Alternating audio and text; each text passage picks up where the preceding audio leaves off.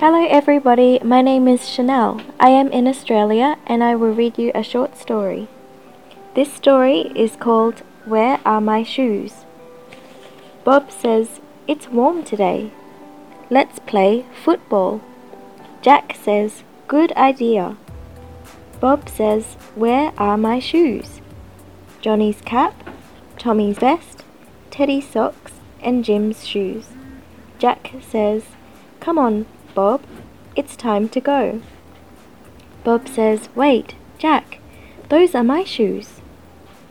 Jack says, Oh, where are my shoes? Bob says, They are on your feet. Jack says, Oh, sorry. Thanks to Chanel for reading this short story to us.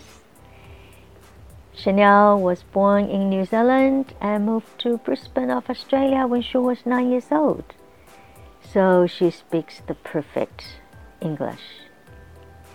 And thanks Chanel for reading this short story to us. Let's have a look of some simple words like shoes, S H O E S, shoes. O E 在这边发的是长音，ooh shoes. One shoe, because we all have two legs, two feet. So when we buy shoes, it's always left shoe and right shoe, right? So what shoes do you wear? We always wear a pair of shoes, which are two shoes. O E 在这边 u 发的是长音啊。Uh, let's have a look. Football, football.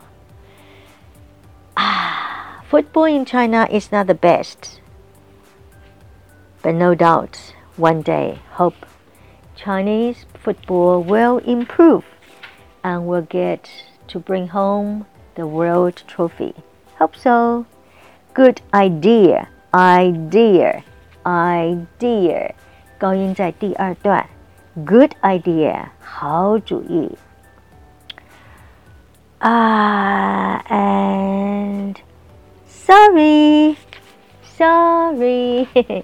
I'm so sorry to hear that. Sorry that I missed it. I am sorry. Sorry 这个字呢，它的意思很多，难过、不好意思、对不起，都是 sorry。Sorry I'm late。经常我们如果迟到的话，就说 Sorry I'm late。Sorry, I missed it. Sorry, but can you say that again?